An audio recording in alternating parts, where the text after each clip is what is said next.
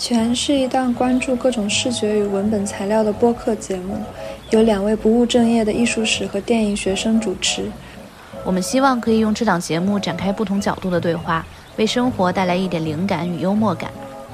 如果有任何想对我们说的话，请电联米拉和大绿的邮箱。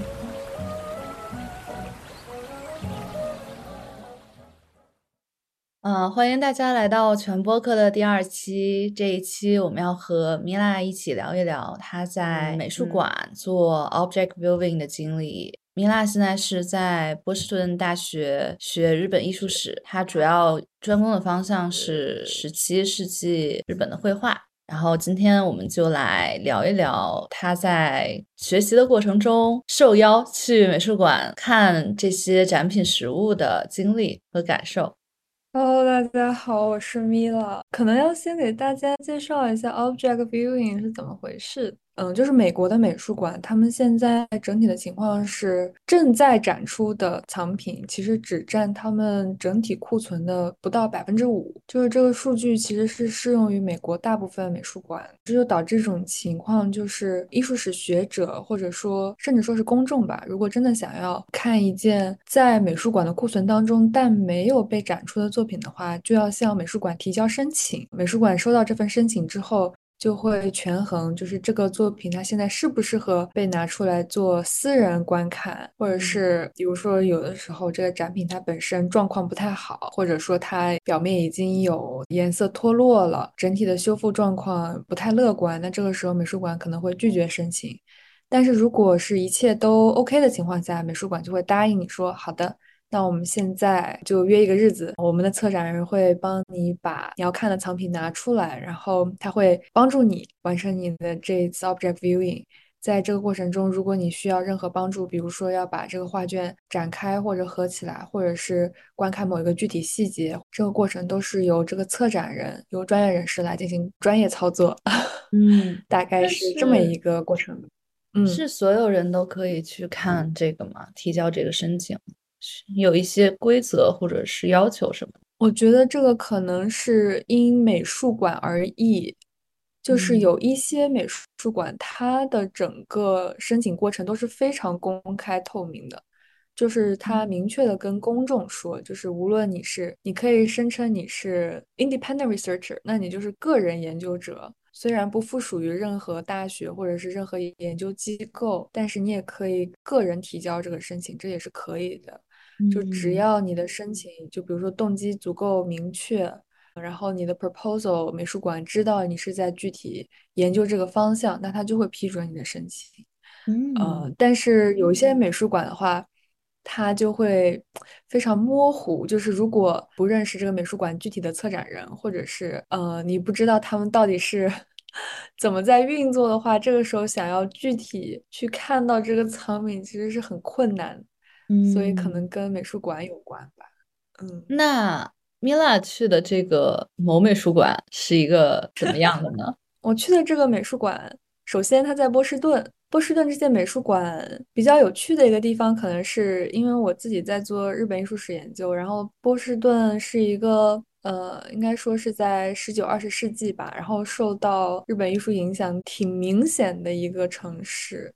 大概在十九世纪到二十世纪这段时间，嗯，因为尤其是在日本被美国开国之后，大量的日本美术品藏品流出日本本岛，然后，呃，当时在法国和欧洲都有对日本文化的一种热潮，就是有一个专门的词语用来形容这种狂热，可能就是 Japanesme，然后。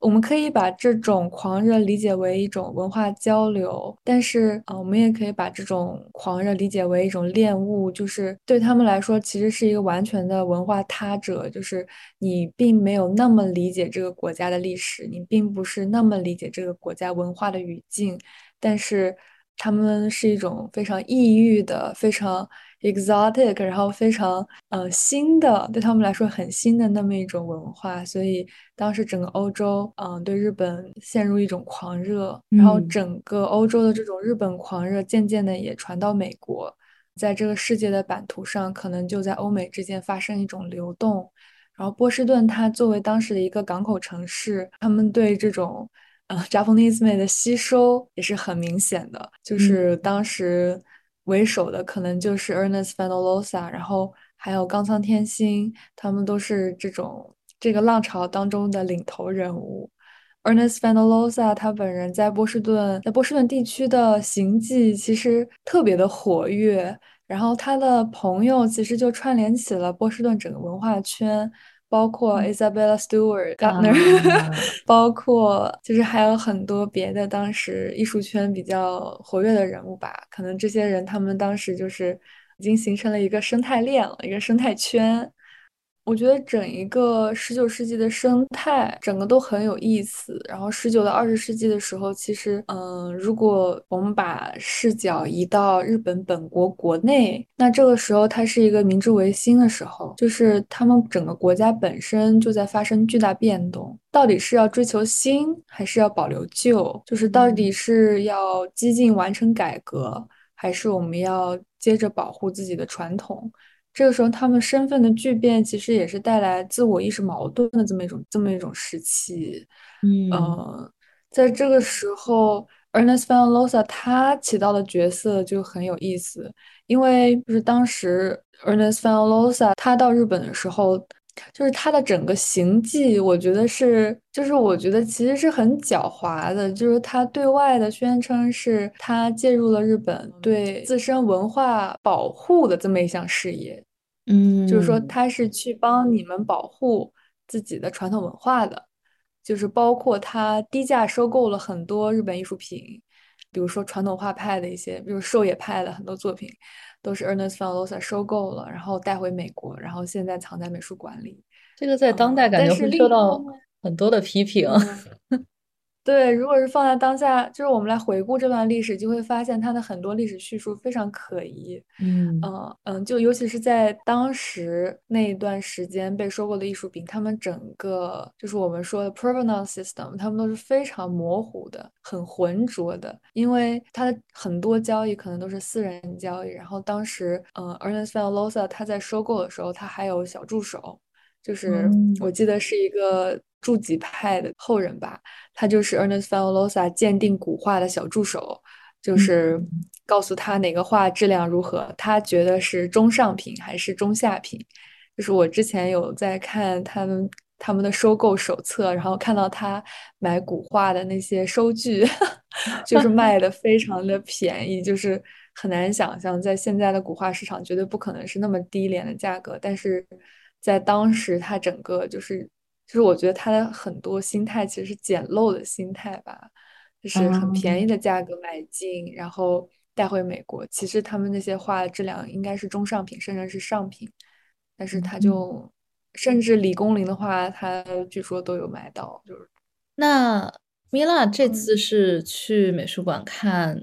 哪一件展品呢？以及为什么是在这个当下去看那部展品？就是因为我硕士论文其实在写，就是狩野派的一个画家，叫做狩野山雪。我对这个画家他的生平，然后作品都非常的感兴趣。嗯，狩野派可能是就是日本整个官方画派，或者说是大画派、家族画派当中占非常重要地位的这么一个画派吧。然后，狩野山雪就是他的整个人物画像，其实我们只能通过。就是很目前暂存的非常有限的资料去了解他，就是我们现在大部分都是通过呃他的儿子就是寿野有那写的呃文字材料，通过这个滤镜，他儿子给他设置的这个滤镜来了解他，就是我们来了解他，他好像是一个比较有个性的，然后对中国经典比较了解的，嗯，然后跟当时的京都儒家圈子很有交流的这么一个画家。但是他本人具体是怎么样，其实我们知道的还是比较有限的。嗯，然后我这次研究的他的这个作品呢，是一对屏风，然后这个屏风是画了中国元代诗文集当中的十首关于雪的诗歌。他把这十个，嗯，他把这十首诗，嗯，转化成了十个场景，就是关于雪的场景。然后安置在这一对屏风里边，然后这对屏风的名字就叫做石雪图屏风，所以我觉得就是很有趣，然后就呃把它作为我的题目，然后我这一次去美术馆就是为了看这对屏风。嗯，那屏风也是需要策展人来去操作的吧？是的，就是当时我给美术馆发邮件的时候，其实他们给我的回复并不能说特别乐观。就是首先，第一，这个屏风到底是，呃，原来是从什么地方购入的，就是第一次被购入的，完全不得而知。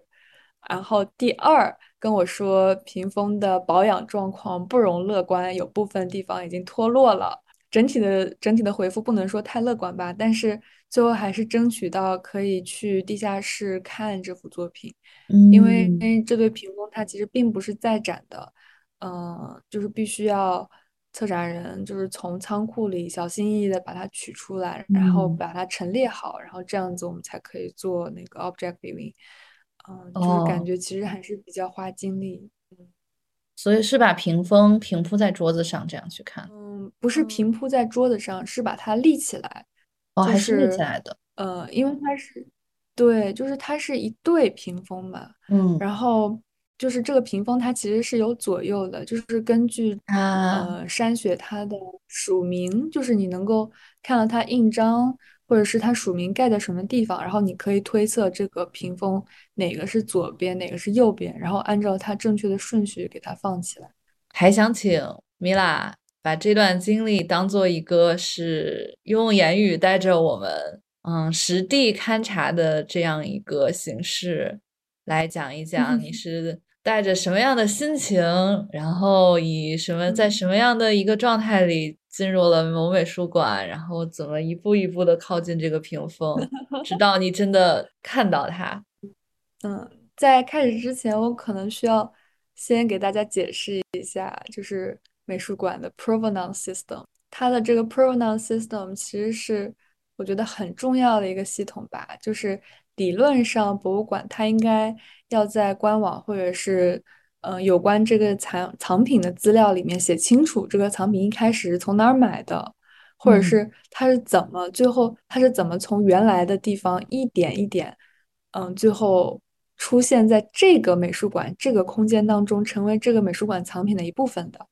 就比如说有一些藏品，它可能是在殖民时期，嗯，被人比如说从非洲或者是从中国买入，然后这个时候转手了好几次。最后，嗯，结局是变成这个美术馆藏品的一部分。它中间是会可能是一段非常复杂，然后很长的殖民历史的记忆。就是把这个 permanent system 写清楚，其实是现在美术馆应该是要做的很重要的一个去殖民化的这么一个过程。就是如果就如果不把这个系统好好做好的话，很多藏品它其实它自身的这个流浪的历史就就会被抹去了。嗯，但是就是我在做的这部屏风，它其实就有这么一点点问题，它的 permanent system 写的非常的模糊，我自己花了非常大的心力去查，就它的历史其实是很长的，但是就是在美术馆的官网上，关于这一点并没有写的很清楚，这就给我的研究带来很大的困难，所以我一开始的时候其实是以一种非常烦躁、生气。不信任的这么一种情绪走到美术馆里的，嗯，这是这是我初始的一种心态，嗯，然后同时呢，嗯，当天就是去 object viewing 的那一天，是我导师陪同我一起去的，他的陪同又给这趟经历增加了那么多紧张的情绪，就是这趟这趟这这趟经历注定是不平凡的了，嗯，然后愤慨加紧张。对，就是到了美术馆，其实是其实我们是从另一个入口进到美术馆，嗯，这样会离那个地下室入口更近一点。嗯，在进到地下室之前呢，我们和策展人见了面，就是之后要协助我们看这对屏风的策展人。这个时候他就其实等于是检查了一下我们的随身物品吧，嗯，然后跟我说，就是我带的笔，就是我带的是水性笔，他说水。水性笔是不合符合标准的，然后现在要换成铅笔，就是我觉得这个是我之前的疏忽，就是没有把那个铅笔准备好。可能因为就是水性笔一旦就是你戳到一下，呃，文物之后可能就是很难被清理掉，然后它清理的成本会很高，然后所以就只能是，嗯，用他给我的铅笔。然后这个时候呢，他就拿出一份合同，这个合同就是保密合同。你之后在地下室拍的所有照片，然后包括啊，无论是手机还是相机，还是你用任何设备拍摄的图像，之后都只能给你个人做研究和学术性质来使用。嗯，就是当时我们签完保密条款之后，他就带我们走到地下室嘛，然后地下室就是一个非常神秘。非常复杂的一个空间，就是我觉得如果策展人不在的话，我们 是绝对会迷路的。就是策展人还有一个导游的作用，然后 就是地下室是真的有一万个房间，有一万个仓库，然后嗯，他就带我们走到其中一个，就是那个应该已经不能叫房间了吧，它其实就是一个铁皮仓库。把那个铁皮的门打开，然后就发现，就是那对屏风已经赫然陈列在那里面了，就是已经摆好了。嗯，因为我之前其实我之前也来地下仓库做过两次 object viewing，然后这个时候我才认出来其实是同一个仓库，但是因为房间太多了，永远都不记得每次走的路是什么样的了。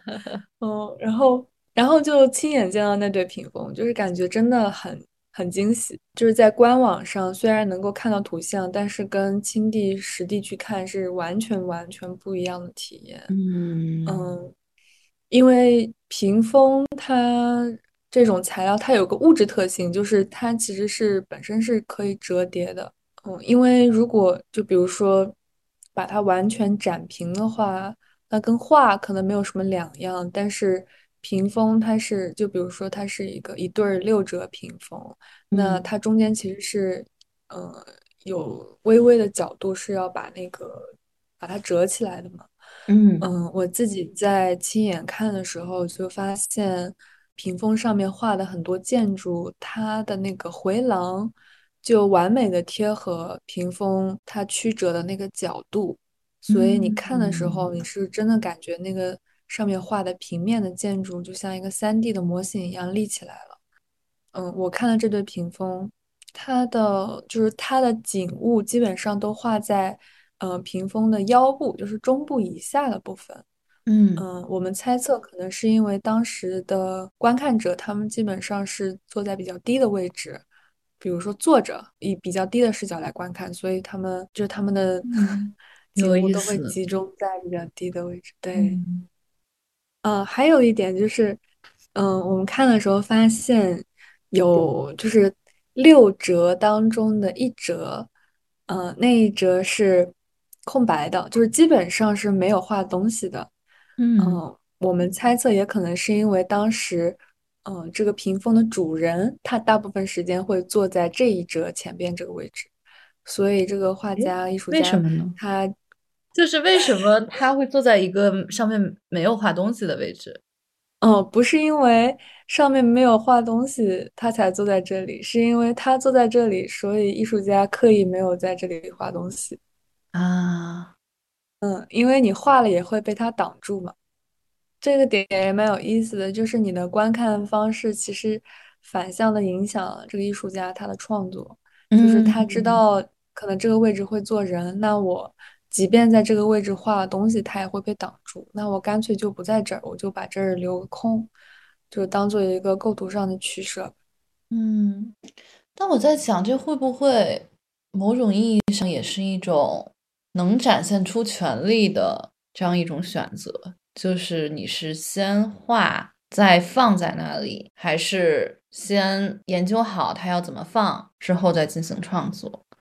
我觉得你说的有道理，因为我现在猜测，就是这幅屏风是这个画家其实他也有点讨好的意思吧，就是我我的嗯感觉啊，就是他有一些，他有一，就是我觉得现在艺术史学者可能已经很很少给艺术家做心理画像了，尤其是比较早期的画家的话，他们离我们已经很遥远，所以很少会再去给他们做心理侧写或者心理画像。但是，嗯、我个人感觉就是这个画家他有一些些讨好的意思，在画这个屏风的嗯时候。所以可能你说的就是权力的关系，确实会起到起到作用。因为如果如果你画这个画是为了让让你的雇主满意，或者是让你的雇主喜欢，或者是想要让对方认可你的话，嗯，可能你画的方式确实会受到影响。嗯，是的。哎，所以你进去之后，除了那个屏风，那个屋子里还有其他的东西吗？那个屋子，那个屋子里边有张桌子，我记得特别清楚，因为就是我们我们进去的时候，那张桌子被移的特别远，但是，嗯、我上一次来这个屋子做 object viewing 的时候，那个长桌子就被摆出来，是用来陈列画卷的。就嗯。是当时是有一个山水长卷，然后当时是用这张桌子来陈列画卷，所以我嗯。记得比较清楚。嗯，然后顺带一提，就是关于屏风的陈列方式，其实我觉得现在围绕屏风还有很多谜团，就是屏风到底是应该怎么被观看的，其实现在也没有一个特嗯。别大的定论，就是说屏风就应该这么被观赏，其实也不存在。嗯。他们有一些学者甚至提出，就是屏风可能是，就比如说面对面，就比如说一对屏风，它可能本来应该是面对面摆着的，它不嗯。是左右摆着，它是面对面摆着的，甚至是，嗯，甚至他们有人说屏风应该是首尾相接这么被观赏的，就是有很多猜，想吧，很多猜想。不过，就是我想说的是，屏风在任何情况下，我都坚持它是一个，它是一个立体的，就是它它有个立体的物质特性，就是它在嗯任何情况下都不应该是把它拍平了，然后把嗯它变成平面的这种方式来观赏。然后这个时候我就要点名，点名 Isabella Stewart Gardner Museum，就是你一进到这个 museum 里边，他们陈列屏风的方式，我觉得就是一个反面典型，嗯。就嗯是要么是放在放在安全出口，或者是特别暗的阁楼，然后就是那种重要房间和重要房间中间的黑暗通道那些地方塞个几个他当时收藏的日本屏风，要么嗯就是把屏风完全拍平了，然后挂在非常高你根本看不清楚的地方。嗯就是我我觉得记得这些地方，就是。一种，对，我觉得其实就是一种很错误的陈列方式吧，然后也哦，是一种恋物，就是 嗯嗯嗯，他嗯们竟然是屏风嗯。啊！我之前其实看到他们很疑惑，我以为他们是类似于墙纸一样的。对，以为他们是画，对吧？就是对，因为它真的被拍的很平，但它其实是屏风，还有挺多的。嗯，嗯有意思。那为什么嗯为什么策展人会做出这样不明智的决定呢？很多时候，嗯，首先，Isabella Stewart Gardner，他那时候自己就是自己的策展人，就是他的房子就是他自己来布置嘛。他自己收藏这些屏风的时候，呃，一方面可能是只是出于比如说喜爱，就是像他自己说的啊，他喜爱这些东方的物件，嗯，嗯但是就是对于他具体该怎么陈列，或者是怎么去还原它，比如说在日本本国，或者是或者还有他还有很多中国佛像嘛，就是这些佛佛教造像，它原本的语境，我觉得他是完全没有那么在意的。但是这属于是个人个人藏品，然后个人陈列嘛。但其实很多嗯时候，不是有一些很大的美术馆，同样也会去做出一些错误的陈列。就是其实我印象特别 深刻的就是某美术馆，一进门，然嗯，后有一个通道，然后左右两边对称放了许多体型庞大的东方展品，甚至我都不知道是什么，因为它连标牌都没有。但总之就是一，个一个一个玉狮子，后边是一个缸，后边又是一个细花瓶，后边又是一个石狮子，就是 大概是这样排列的。就我巨大瓶瓶罐罐的积累，对的，对的，就让我觉得为什么会有这种事情发生？这种明显，这种明显一进来就发现是会有问题的陈列方式，为什么这么多年还是在保持着这样？对，就是我们说，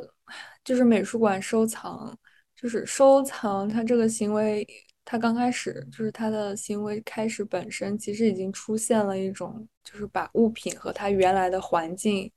嗯，相割裂的这么一个动作，嗯，就比如说举个最典型的例子吧，可能就是现在大部分美国美术馆里边的佛教造像收藏，嗯，可能就是当时有很多私人，甚至是用一种非常暴力的手段，就比如说把佛头从佛身上割下来，嗯，然后整颗头运回美国，然后现在在美术馆里陈列，就是，就他的这个动作一开始就是一种。把物体和本来的文化语境、整个环境相隔离的过程，就是它有一种殖民的暴力，然后它也有一种，就是它现在就是一种历史遗留的问题。那我的问题是，有没有一种能在美术馆里边来试图接近这种，就是去殖民化的方式呢？其实是有的，比如说你在详细了解了。比如说这个藏品它本来的陈列空间或者是陈列环境，然后你去做一个环境的整体复原。我知道有一些美术馆是在这样做的，就是我觉得这是一种可以接受的，算是折中的方案吧。但是就像我们说的，就是很显然他们做的还不够，就是远远不够。就是整一个就是美术馆，它是一个很老的系统吧，就是我。我真的觉得应该用这个词，就是它是一个很老的系统，嗯，就是它的老不光是有很多历史遗留问题，还包括就是美术馆的管理者和运营者他们的观念可能也是属于上世纪的，他还没有说真的准备好去迎接，就是嗯去殖民化，嗯解决历史遗留问题的这些挑战，嗯，我是这么想，嗯，那在你的。就是美术馆旅行或者是研究中，你觉得有看到一些很正面的例子吗？关于通过考虑陈列的问题来去思考去殖民化的例子，嗯，或者说只是关于陈列这件事情本身？我觉得我就是在我的经历当中，我其实还是有一些些悲观的，因为我觉得整一个找这个物品它 provenance 的这个经历，在我看来，其实甚至有一点点绝望。我动用了手边能够找到的所有资料，嗯，甚至还去咨询了策展人，就是有关这个藏品它可能来源的所有资料，我都翻遍了，但是没有找到。然后策展人他当时给我提供了一些曾经记录过，呃，这些藏品买卖的一些资料，但是我全部读完了，然后发现就没有，没有相关的记录。就是感觉真的就是有一种死胡同的感觉，这个时候你就会觉得很伤心，因为就是有这么多历史的痕迹，它就永远的消失了，可能，嗯，就是可能就是再也翻不出来，就是因为当时，嗯，就是在历史很浑浊的车辙当中就永远的遗失了，你会觉得比较难过。但是就是关于陈列这个问题。嗯，其实上学期的时候，我们因为在上佛教美术的课，就是我们讨论了很多关于佛教造像具体陈列的问题。嗯，其实那个课上的大家都非常的义愤填膺，就是觉得，哎呀，美术馆真的是一团糟，然后上世纪的殖民真是太糟糕了，就是所有事情都让大家非常的生气，然后让大家非常的，就是对陈列本身充满了怒火。就是每个人都想当正义使者，给美术馆暴打电话。嗯，但是就是关于陈列这件事情，其实是我之前在读，就是在读我导师的书的时候，就是我发现，就是关于陈列这件事本身，我们可以做另一种思考，就是陈列这个行为本身，它是不是还有别的语义可以让我们去思考。比如说，嗯，他写到当时有一些，就是有一些贵族，因为他们家里的私人藏品比较多，嗯，应该是在江户时代吧，然后他们会定期的把家里的一些藏品容易长虫的拿出来放到街边去暴晒，它就是在太阳底下晒。在这个晒太阳浴，然后杀虫的过程当中，其实有很多当地的，嗯，当地的平民百姓嘛，就是非贵族的这一类庶民，他们就有机会可以见到贵族家里的藏品，就是这其实也是一个陈列，这是一个陈列的过程。其实，在这个过程当中，就是平民他们有机会去一窥贵族家中的美术藏品，然后可能有一些审美趣味就出现了一种下沉。从这个角度来思考陈列，我觉得或许会有别的地方可以值得让我们吟味。就是我觉得陈列这个动作还是蛮有意思的。我记得你上学期的时候给我讲过关于世博会里面的陈列。因为世博会，它其实我觉得它的重心，它存在的支撑点就是陈列，所以我还挺想问问，就是在你看来，就是世博会里的这种陈列和美术馆里的这种陈列，在你看来有什么区别和相似之处？世博会现在是一个还蛮热的一个话题吧，我感觉，因为世博会上他关注的其实是一种国家形象的陈列，我们就拿日本来举例子吧。就是日本，他在世博会上对于自己要展现出什么形象，它其实是一种，它是一个很纠结的过程。他一方面想要强调自己有传统文化，就是他想要强调自己有这么多年的历史，因为在他眼里，就是美国就是一个没文化的国家。嗯，然后他在这个时候，他就很想强调自己是有历史积累的。有的时候，他世博会就是，嗯，世博馆的那个国家馆建筑。他就会用比较传统的建筑形态来展现，但是这其实也是有风险的，因为你可能会让别的国家觉得你就是一个停滞在过去当中、不愿意前进的国家。嗯，所以它是一个很纠结的一个选择。嗯，他们有的时候会做这种折中，就是外表看起来是一个完全复古的传统建筑形态，然后你走到那个日本馆当中，你会发现里边的装饰装潢完全是。当代的，完全是现代的。他想做这么一种缝合怪的，这么一种拼拼贴，我觉得很像两块布料，把它们强行的拼在一起。对，就是他的自己的两面吧。对，我觉得挺有意思的一点就是，好像世博会在我看来是有一个很明确的想要去让别人知道的他的形象，嗯，目的性是更强的。然后。美术馆对我来说会更像是一种试图接近一种不能说真实是权威吧，就它不是 truth，但是是 authenticity，就是对历史的一种还原的一种陈列。我不知道我这个理解会不会对？嗯，我觉得美术馆的情况其实还挺复杂的，因为就有很多美术馆，比如说呃日本它有，比如说国家美术馆，但其实日本它自身的国宝系统。就是我们可能以为国宝就是一直以来都是国宝，就是这些东西它一直以来就是被国家定为，比如说一级保护文物、二级保护文物。但是其实不是，就是日本的国宝系统是一个很很现代的一个系统，应该说是相当新的这么一个系统。嗯，它是嗯伴随着整个国家的意识形态而产生的，就是什么是值得保护的国宝。就是这个标准很有意思，就是什么能够代表我们国家的审美，什么能够代表我们国家艺术学业，然后这个时候评出来的国宝就是所谓国宝，就很有意思。所以国宝是像什么什么最美什么什么可以不同时期来评选的，是吗？我觉得可以这么理解，但是 国宝这个概念真的挺有趣的，就是如果大家感兴趣的话。可以自己去搜，就是日本国宝系统，大家可能会大吃一惊。嗯，我在我在深度了解国宝系统的产生之前，我就发现自己确实是活在一个巨大的幻觉里边。嗯，我现在也是这么认为的，就是 就是在你说之前，我就是也是有这样子的非常美好的想法。好，米拉也给我们讲了很多美术馆的。是观察的故事。然后呢，我一直形容米拉是一只旅行青蛙，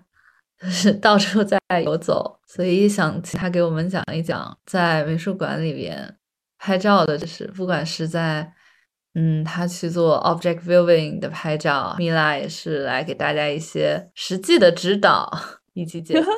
嗯，好，嗯，我觉得首先在拍照这件事情上，我要感谢大绿，就是我，因为我一开始自己是真的没有相机的，然后我想到这个 object viewing 可能真的就是很难得有这么一次机会，我就咨询了大绿。我说我应该配什么相机，然后大绿在听完我的需求之后问我，比如说你是要距离大概多少米来拍摄，然后在什么一个情况下来拍摄，然后具体是要看细节还是看整体，要近景还是远景，然后问了我很多很专业的问题之后，给我选了一个相机的型号，然后我终于拿到了我的快乐小相机之后。哦，我实地进入到了这个地下室，然后这个时候我发现我没有带三脚架，就是 那个光的环境确实不是很亮，然后我的那个相机它确实还是有点沉嘛，因为它有个镜头，然后我拿的时候在光线不是那么充足的情况下，其实手还是就是手真的是一点都不能抖。会抖，不然的话，那个图像就会吼。就是我当时拍的，其实还挺艰辛的，就是一边用相机拍，然后有的时候因为那个细节实在太重要了，我就又得用手机补拍一下。嗯嗯。但是就是我觉得最理想的情况还是要带三脚架，就是一定要带三脚架。嗯嗯，需要自己带光，它应该是不能让你打光的，我觉得，就是只能用它的光线。对。当时还特别搞笑，就是我的导师和策展人在我背后聊起天来了，就是聊一些特别专业的知识，然后再聊他们的学术方向，然后对当今的学术现状进行一些品评。我觉得他俩的聊天确实挺有学术内容的，但是他们站的离屏风又特别近，然后我又要拍照，我就只能蹑手蹑脚的，做贼一样的在前面移动。特别的尴尬，我在脑海里就有那个旅行青蛙左边右边蹦来蹦去找缝隙拍照的那个场景。对，就是，哎呀，就是很尴尬。然后拍的我，其实说真的，背上汗都已经出来了，很紧张。嗯，然后最后就是，呃，每一幅作品，尤其是像我们做比较早期的作品。嗯，对艺术品的鉴定或者说是 authentication，其实是很重要的一个过程。嗯，这个时候大部分学者的话，他们都是会给艺术家的印章、艺术家的签名拍很多张照片，然后带回家之后反复比较，就是跟这个艺术家前期的所有签名、所有印章，嗯，进行比较。所以是不要忘记拍他的那些信息类的。对，拍他。对，拍，然后如果是看画卷的话，就是提拔呀，然后所有画卷上的印章呀，呃，都很重要。嗯，其实我之前之前有跟教授讨论过，就是关于 provenance system 的问题，就是我有提问过，就是这个系统它如果足够有延展性的话，就是中国的古画卷或者日本的古画轴。啊，他们上面的这些印章，不同藏家自己的私章，其实都可以构成 provenance system 的一部分。就是你可以看到这个画轴是在不同的人之间被转手过、被收藏过。嗯，你能看到它作为一个物质 不断流通的经历。嗯，有意思，是不是？但不是也有像乾隆那种一个人就是盖了很多 很多的那种？对，是 的。然后有的时候。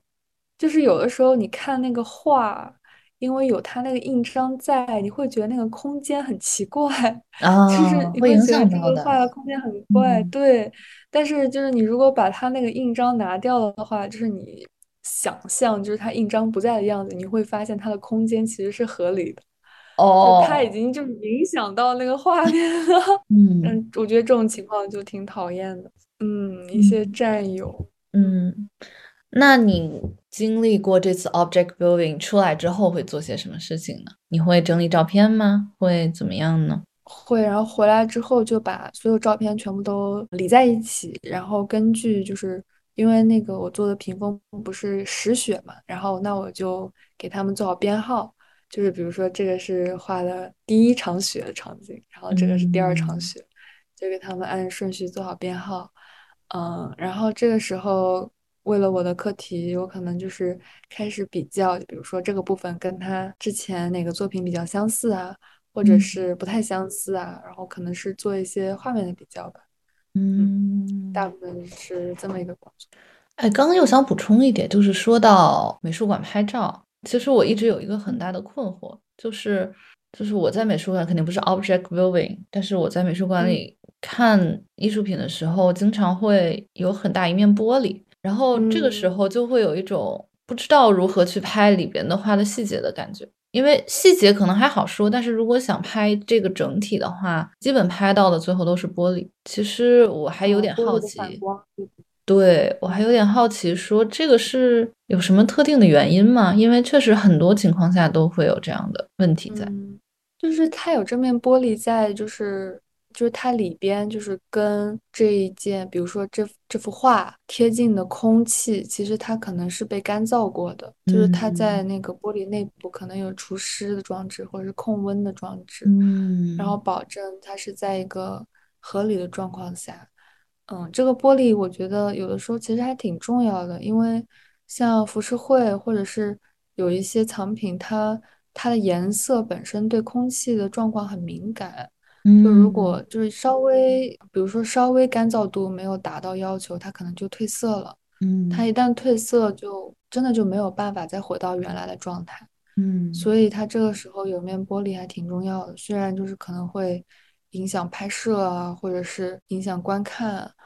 嗯嗯，我现在觉得能够努力的方向，可能就是研究出那种没有反光的玻璃。啊 现在啊应该也现在应该也是有这种技术了。嗯，嗯还有就是光线怎么调整，就是嗯，对的，光让线是让观众在看的时候，对，就没有那么强的反光。嗯有意思。最后想问问你现在的关于狩野派或者是实学的这个研究进行到什么样的地步和怎么样了？哎呀，就是我觉得我的这个题目吧，我今天就在想，我应该有就是有三种方式跟别人介绍我在做什么。第一种比较官方的方式呢，就是说我现在在研究一个大画派当中被边缘化的个体如何找到自己的位置，然后如何和京都儒家圈子进行互动的这么一个题目，这是一种嗯。官方的说法。那如果是跟 如果是跟朋友聊天的话呢，我就会说，我就会说我研究了两个男人交织的故事。如果是和自己说呢，我就会说我在做 BL。我觉得这播客最后停留在这块儿很好，就是讨论了这么多 object viewing，最后就是 Mila 在做 BL。我觉得我今天其实整个工作就很很 creepy，就是我把嗯，我把山雪和纳波火索他们两个人的人生线排了出嗯来，然。嗯后我就想掐住，就是他们两个人生发生巨大交汇，就是产生《石雪》这部作品的这个时候。嗯，就是。嗯想抓住具体是哪一年哪一段时间，然后这个过程就让我觉得特别浪漫，就是好像就其实他们的人生之前在一六一九年的时候是有一次交汇的，就是山雪送了火索一面石雪的扇子，但当时不是石雪，当时还没有石雪，他当时画的是西湖十景，嗯就嗯。画了一面。嗯，西湖十景的扇子送给火索，然后火索给山雪反手赠了一个诗，应该是，嗯，现在嗯记录是知道他们一六一九年的时候是有这么一次互动的，现在大概是行进到一六三零年吧，那应该是十一年以后了，一六三零年到一六三二年这两年的时间内呢，火索他本人有这么两年的空闲，因为他刚刚辞职了，就是从嗯。一个大名那辞职了。嗯，在他去下面一个大明那边赴任之前，他有这两年空闲的时间，他就读嗯读书呀，然后写写备忘录呀，就是写写他自己想写的东西，然后见见朋友什么的。在这两年期间呢，山雪他那边他有了自己唯一一个儿子，就是他的哦，儿子在一六三一年的时候出生的，这是他他算晚年得子吧，所以应该是挺对他来说挺大的一件事。然后，嗯嗯，三二年的时候，他又接了一个很重要的一个，就是画立圣大如像的这么一个任务，嗯算是算是京都儒家圈子对他非常重要的一个委托了。马上也会，就是会成为他人生的这么一个高光吧。嗯就是在这两年的时间当中，他们两个人生可能交汇过。嗯，我我现在是。觉得，对，就是现在觉得他们两个应该是，就是在这个时间点又，呃，比如说彼此见面了，然后聊天了，然后山雪决定把火所写的诗十首诗画成这一对屏风送给他，然后嗯中间我猜想他可能有一个角色，可能甚至是把火所本人画了进去，然后嗯。我觉得，哎呀，非常浪漫。非常浪漫。但其实听你嗯，描。述的这个过程，其实让我感觉就是作为一个艺术史研究人员吧，然后你可能其实真的看这幅屏风就那一次，但是在很多没嗯有看到他的时间里，不断的去捋清这些时间呀。去观察那些细节呀，去读历史呀，去想象他们发生了什么呀，去考证这些想象呀，这些事情嗯和你真的进到美术馆里看到这幅画的那一刻的这个相遇与交织，在我看来也很浪漫。啊，是的，谢谢，你这么说。我自己其实，嗯，今天在回想这个经历，就是我觉得真的是很神奇的一个相遇吧。因为我一开始找这个题目也只是在美术馆它的那个 collection system 里面随便划，就是嗯真的就是随便划，然后突然就看到这一对屏风，看到这个作品。我当时可能就是触电了一样，我觉得我就要做这个，嗯，然。后包括现在感觉隔着时空认识了一个，应该说是面容依然非常模糊的这么一个画家，包括那波火索也是一个面容非常模糊的儒家学者，就是感觉好像每一天自己都在试图和他们两个建立对话，但是冥冥中我感觉他们两个面目模糊的人，在那个时代已经对话过一次，甚至很多次。我觉得嗯这种感觉还挺奇妙的。嗯，他们有他们的对话，希嗯望你可以感受到某一天你和他们的对话之间不再很面目模糊。嗯，是嗯的。而且我之前，我之前自己的，就是我之前自己写了一下山雪的人生线，就嗯是我发现我从他的人生当中也看出很多，就是有很多感慨吧，就是一六三零到一六四零年这十年时间，他经历了许多事。一一六三一年的时候，他唯一的儿子出生了。嗯一六三二年的时候，他画了可能是人生当中最重要的作品之一。然后一嗯六三五年的时候，他的养父，同时也是他的老师，他人生中非常重要的一个人去世了。嗯然后一六三九年的时候，